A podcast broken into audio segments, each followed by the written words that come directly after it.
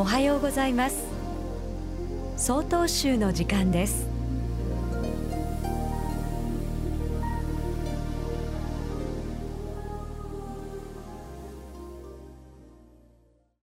おはようございます。旭川市慈泉寺菊田純斎です。私が住まいする旭川のお寺からは大雪山が望めます。すでに紅葉も終わり間もなく頂には真っ白い雪が光ることでしょう。本日は大雪山ならぬ雪山すなわちヒマラヤ山中にいるという寒い苦しい鳥と書いて寒苦鳥という鳥の逸話をご紹介いたします。この鳥は巣を作らずにオスメスのつがいで山肌に住むと言われます。夜ともなればヒマラヤの寒さは半端ではありません。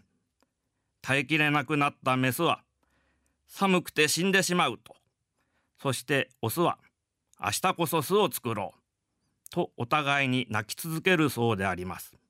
で夜が明けて暖かくなりますと今度は常に移り変わる無常の世であるから今日明日にでも死んでしまうとも限らない巣なんか作る必要があるだろうか。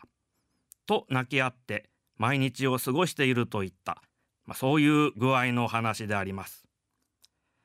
私たちはこの逸話から関区長の滑稽さや愚かしさといった感想を受け取るわけです。このことは無常の意味を取り違え無常を言い訳にして日々の生活をのんきに厳しく言いますと怠惰に過ごしてしまっている。そういうものへ対する違和感を読み取っていることではないのでしょうか。確かに私たちの生きるこの世の中は常に移り変わり人と来たりともとどまることがありません。私も皆さんもその家族も日々老いてゆきます。明日まで自分の命がある保証もありません。大変な幸運もとてつもない苦しみもいつまでも続くことなく確実に変化し続けてゆきます。であるからこそ私たちは人それぞれどのような状況にあっても日々の生活を一瞬一瞬が輝いたものとなるよう毅然として暮らしてゆくべきでありましょう。まさにこのことは人生を信じ未来を信じることに他ならないと考える次第であります。ただいまのお話は旭川市慈泉寺菊田純斎さんでした。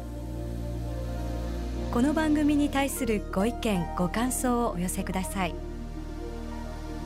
郵便番号064-0807札幌市中央区南七条西4丁目曹洞州北海道管区強化センター。曹洞州の時間係まで。